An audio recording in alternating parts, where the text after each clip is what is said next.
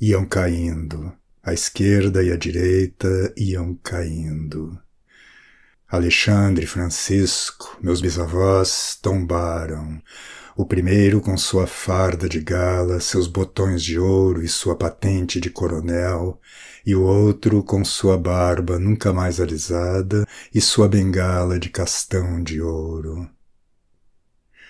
Antes caíam hierárquicos e cronológicos. Manuel Martins Chaves na prisão do Limoeiro, Ana Eufrosina e Úrsula Mourão da Canabrava dos Mourões em suas camarinhas cheias de santos, Antônio com seus bordados de general nos campos do Paraguai, um picado de cobra, outro sangrado a punhal, outro varado a bala, outro de maleita. A esquerda e a direita foram todos caindo. Primeiros que já eram lenda na memória dos velhos, depois os avós de meus avós, porque antes tombavam hierárquicos e cronológicos. Foi assim que tombou ao lado de seu rifle o coronel José de Barros Melo, chamado o Cascavel, meu tetravô, e depois o major Galdino, entre seu bacamarte e suas gaiolas de pássaros.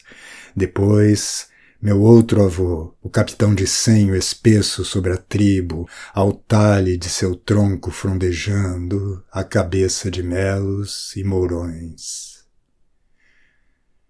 A esquerda e a direita iam tombando. Úrsula, Francisca e tantas outras, até cair meu pai. Depois começou a romper-se a ordenação da morte, e tombavam os tios e as crianças. Eteoberto com seus negros cabelos lisos, Raimundo prometera devolver à terra o que da terra houvera, e tombou nela Elisa, Elvina e tu, com teus oito anos e tua cabeça castanha. Tombaram um por um. Inácia e Ladislau viveram cem anos e também morreram.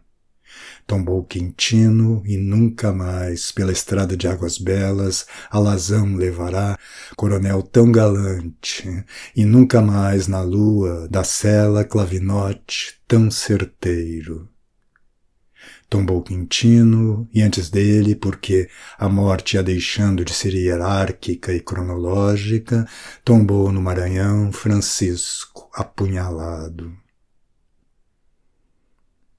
A direita e a esquerda iam caindo. Hermenegildo, chefe político e farmacêutico no distrito do Livramento, ainda teve forças para se erguer, beber uma garrafa de aguardente, destruir a farmácia e escrever ao meu avô: Compadre, vou morrer. Os remédios não valem nada quando chega a hora. Mando-lhe aquele relógio Patek que você aprecia e a corrente do mesmo, com dois patacões de ouro. Adeus, compadre. Deus o guarde com os seus, do primo, assinado Hermenegildo. Outros tombaram sem carta e sem notícia. Meu tio e padrinho Antônio Ribeiro deu uma surra no capitão delegado de polícia e desde a queda do Acioli desapareceu para sempre, como Raimundo Mourão, tombado a tiros num seringal do Amazonas. Tinha sessenta contos no bolso, surrara todos os barraqueiros e ganhara, num sete de ouros, o dinheiro e as mulheres do cabaré. Pois morreu, com sua chibata na mão, com seus sessenta contos e com suas mulheres, macho e inquebrável, tombou. A esquerda e a direita iam caindo. Manuel, Mourão, que registrara em seu nome todas as terras do cartório de Poeiras, dorme nelas. Tobias não tinha terra nenhuma e matava bois no açougue e vivia disso. Tombou como um de seus bois. A esquerda e a direita iam caindo, homens e mulheres. Tabajara, pai de Araci, Pitiguara e Tupinambá, fabricava aguardente e não bebia Morreu abstêmio, mas morreu. O Major Borete Mourão, da Canabrava dos Mourões, destilava a sua no próprio fígado. Morreu bêbado, mas morreu. E Dondon, e Cotinha, e Missanta Mourão, Senhora do Engenho Baixa Verde, e Gilberto e Toinho Mourão, e as primas que morriam de parto e pariam filhos, também destinados a cair um dia, foram caindo todos, à esquerda e à direita. E agora sei, não apenas os de meu sangue iam caindo, pois onde estão José Bento e Sinhá e o coronel Dedo Catunda? Onde está o caboclo Antônio Pichuna, com suas mandíbulas que varavam no dente uma cana caiana? Foram caindo todos, à direita e à esquerda e em todas as cidades. Deolindo, assassinado por Chico Monte em Sobral, o velho do Hino em Minas Gerais, onde também tombaram outros, Vicente e sua mulher, e Fernando no Espírito Santo e em Porto Alegre, com a pensão que lhe dera o governo, a filha de Antônio, general e herói da Guerra do Paraguai, comprava a sepultura, pois sabia que ia tombar, como tombou. E em toda parte e em todo tempo, todos.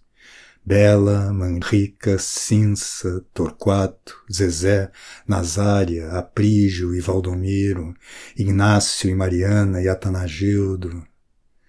A esquerda e a direita iam caindo. E ainda os que encontrei noutros caminhos também foram tombando. Esta é a bengala do coronel Carvalhinho, pai do senador e avô de Léa, tombou sem ela, e Geraldino apagou seus grandes olhos, e o jovem sacerdote barroco, Caetano, partiu-se o grande Cristo de bronze se abatendo sobre a jarra de porcelana azul, outrora azul do altar.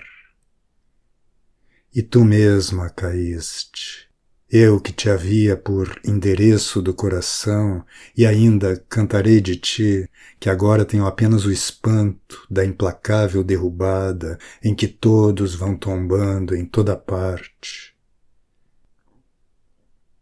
Em minha casa, em minha rua e na cidade, e no país dos mourões onde eram clavinotes, e nos outros países além dos mares, o velho Nicolau, pai de Gofredo, quem sabe Cuca, a tia de Raul, e em Milão, e em Berlim, e na Provença, foram caindo. Apalpa, meu amor, meu rosto apalpa. Não tombei, sou eu. Como venho dos mortos, nem eu sei, mas sei que na partilha me tocou a herança de sobreviver. Vou devorando a terra com meus olhos, que a terra não comeu, a terra que comeu tantos olhos e da qual os meus hoje se nutrem. Apalpa, meu amor, meu corpo inteiro, Sou macho e forte, e em meus ombros de touro, porque não te levar na madrugada e atravessar contigo as ruas desertas e as ruínas e as cidades cobertas de era, onde à esquerda e à direita eles tombaram, e à beira de um riacho ver teu ventre crescer e irem surgindo, já de mãos dadas, já de pés em dança, rapazes e raparigas, e a cantiga de roda, e a flauta de Márcias, e o ritmo de tornozelos e ancas, que Sextus Propértios foi o primeiro a introduzir na Itália e trouxe da Grécia para a Itália, e Esra para Idaho, e das ruínas das cidades ver surgirem os pastos e os pastores da pedra pedra das palavras. Teu poeta e teu macho te carrega nos ombros, e à esquerda e à direita, onde tombavam antes, como um mágico de uma cartola irei tirando de teu ventre inesgotável os que não mais cairão, e os que se irão à esquerda e à direita incorporando. Pois apenas esperavas a chegada de teu macho. Diz agora, era assim que o querias, o vencedor da morte, o que enrijou os músculos, almoçando e jantando a medula dos homens e das fêmeas, que à sua esquerda e à sua direita iam caindo? Era assim que o querias, o que venceu a dor? Sou eu, amor, apalpa agora minha boca pronta ao riso alegre, minhas bochechas, apalpa-me o sexo frondoso e fértil e escancha as tuas pernas sobre o meu pescoço. É tempo